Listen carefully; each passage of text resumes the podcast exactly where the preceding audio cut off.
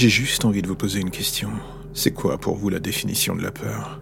Pour un mec comme moi, cela tient dans le sentiment assez large d'émotions qu'on peut créer chez l'auditeur, ou juste le lecteur. Un créateur d'histoire, c'est un architecte. On construit une maison pour les névroses, peurs, ou j'en passe de tous nos lecteurs. Des gens qu'on n'a jamais vraiment rencontrés.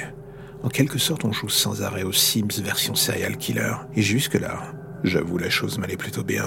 Et un jour, voilà que tout déraille sans que je ne comprenne vraiment comment. Un podcast d'horreur pour moi, cela avait des faux airs de projet pour le moins inoffensif. J'écris, je fais peur, je crée du bizarre, je m'amuse, et tout le monde s'y retrouve. Cela du moins c'est ce que je pensais être le plan de route.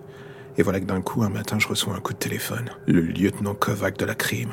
Le genre de coup de téléphone qu'on n'a pas envie d'entendre. Une demande simple et concise. Me rendre chez eux au 36 pour une convocation en forme d'interrogatoire. Deux heures plus tard, voilà que je pousse la porte de son bureau.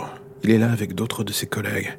Et il m'explique rapidement le topo. Cela fait quelques mois que lui et son équipe enquêtent sur des meurtres pour le moins sauvages. Tout cela dans le métro ou à travers Paris. Le genre de meurtre dont on ne parle pas trop dans les journaux. Des meurtres ayant tous un point commun. Des similitudes étranges avec ceux que je raconte dans mon podcast. Kovac m'apparaît alors comme un flic presque courtois.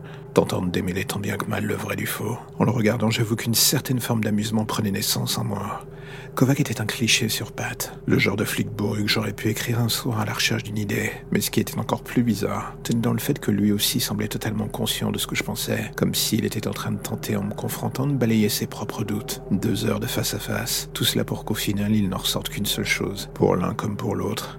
Le feeling bizarre de voir les bords de son propre royaume voler en éclats. Mes créations prenaient vie sous mes yeux, et sa vie à lui, elle semblait clairement n'être qu'une extension de mon imaginaire. Heureusement pour moi, on ne coffre pas quelqu'un pour ce genre de motif. Mais aujourd'hui, une seule chose me reste en tête, celle de devoir désormais être beaucoup plus vigilant sur ce que j'écris. Je peux tuer les gens sur une page blanche, mais visiblement, il y a parfois des ricochets dans la vraie vie.